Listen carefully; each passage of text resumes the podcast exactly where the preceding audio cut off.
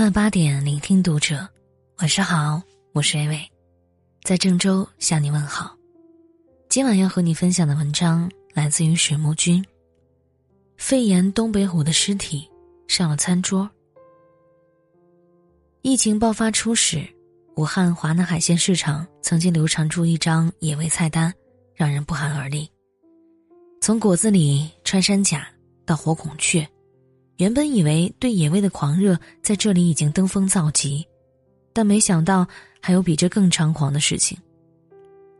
今年二月底，浙江法院公开处决了一起案件，华南海鲜市场看了也要甘拜下风。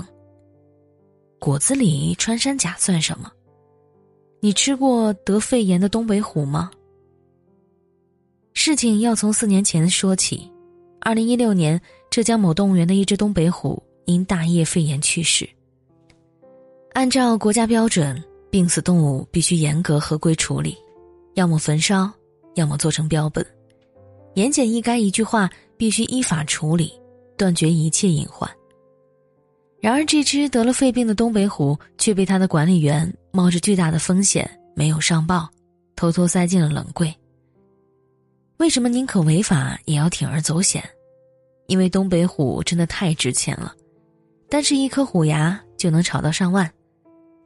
成年东北虎平均有二十八到三十颗牙齿，虎肉以千元计价，就算是体型偏小的雌老虎，也至少有一百零六到一百七十公斤的体重。